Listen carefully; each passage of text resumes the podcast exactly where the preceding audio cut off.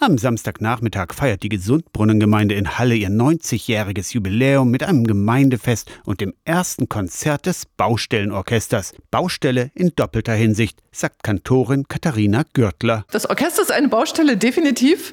Aber auch die Gemeinden, wofür wir spielen, haben große Baustellen und zwar richtige Baustellen. Das Baustellenorchester gibt nur eine Handvoll Konzerte. Das Ziel, Spenden für die anstehenden Bauprojekte zu sammeln. 25 Musikerinnen und Musiker haben sich gemeldet und jetzt acht Wochen geprobt. Nicht jedes klassische Instrument im Orchester ist auch besetzt. Darum ging's Katharina Gürtler auch gar nicht. Überhaupt nicht klassisch, sondern setzt sich zusammen aus den Anmeldungen der Menschen. Und das waren sehr, sehr viele Menschen, die Blockflöte spielen, also ungefähr 15. Dann etliche Streicher, Geigen, Bratschen, Cello musste ich dazu organisieren, Bässe, ein Horn haben wir dabei, drei Querflöten, eine Gitarre. Alle zusammen jetzt erstmals am Samstag zu hören in der Kirche am Gesundbrunnen im Süden von Halle. Hier hat gerade der Ausbau des Gemeindezentrums begonnen.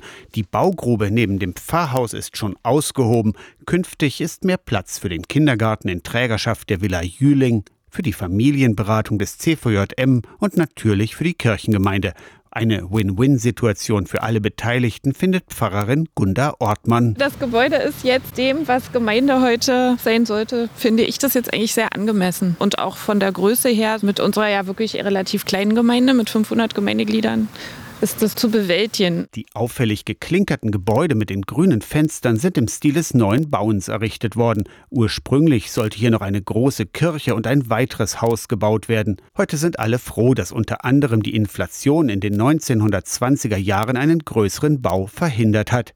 Die Gesundbrunnengemeinde war anfangs Erweiterung von St. Georgen Süd. Ist dann als selbstständige Gemeinde ausgegliedert worden und sollte dann also auch einen Namen bekommen. Und da war der Name zum Beispiel Hindenburg mit im Gespräch.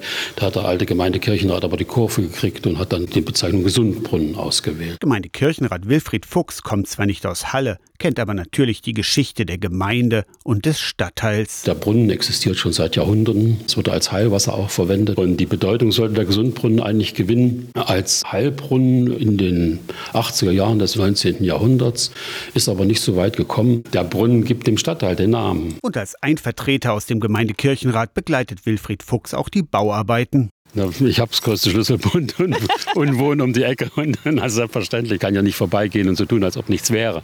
Das ist doch klar. Herr Fuchs ist die gute Seele der Nein. Baustelle. Doch, das muss man wirklich mal sagen. Das ist so.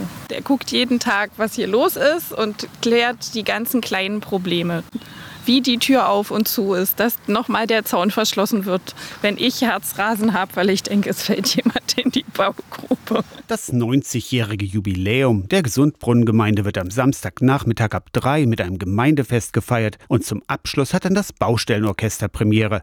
Allerdings nicht in der Baugrube, sondern im Kirchsaal. Katharina Görtler lädt ein. Samstag, 18 Uhr, Konzert in der Gesundbrunnenkirche in Halle, Diesterwegstraße 16. Aus der Kirchenredaktion Torsten Kessler, Radio SAW.